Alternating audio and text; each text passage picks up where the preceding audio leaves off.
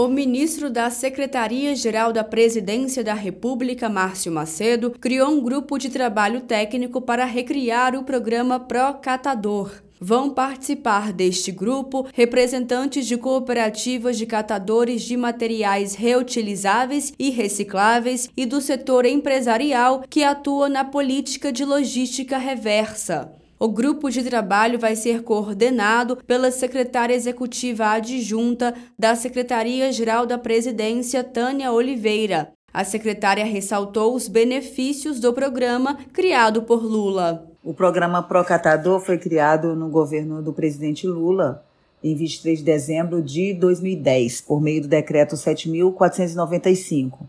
É, a determinação no decreto reunia as ações de apoio a trabalhadores de baixa renda, que se dedica a coletar materiais reutilizáveis e recicláveis, e nesse sentido promovia a inclusão social e econômica dessas pessoas, contribuindo para a sustentabilidade. Dez anos depois, o decreto 10.473 de 2020 do ex-presidente Jair Bolsonaro revogou o programa. Outros setores do país também vão ser convidados para integrar ao grupo de trabalho, com a indicação de representantes, como a Advocacia Geral da União e os ministérios do Meio Ambiente e Mudança do Clima, do Desenvolvimento e Assistência Social, Família e Combate à Fome, do Trabalho e Emprego e das Cidades em um prazo de 30 dias após a realização de estudos sobre os programas, vai ser apresentada uma nova proposta ao presidente Lula. A secretária executiva adjunta da Secretaria-Geral da Presidência, Tânia Oliveira, explicou o objetivo do grupo de trabalho. Para que a gente realize estudos para a recriação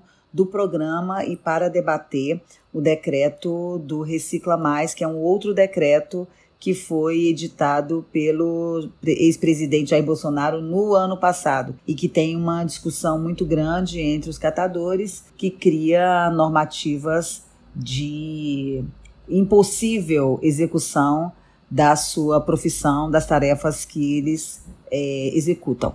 Antes de escreverem um documento oficial que cria o grupo de trabalho, a secretária executiva da Secretaria-Geral da Presidência da República, Maria Fernanda Coelho, e a secretária executiva adjunta, Tânia Oliveira, ouviram os representantes de cooperativas de catadores. Entre os participantes estavam Roberto Rocha, da Associação Nacional de Catadores e Catadoras de Materiais Recicláveis, e Aline Souza Souza da Silva, da Central de Cooperativas do Movimento de Catadores.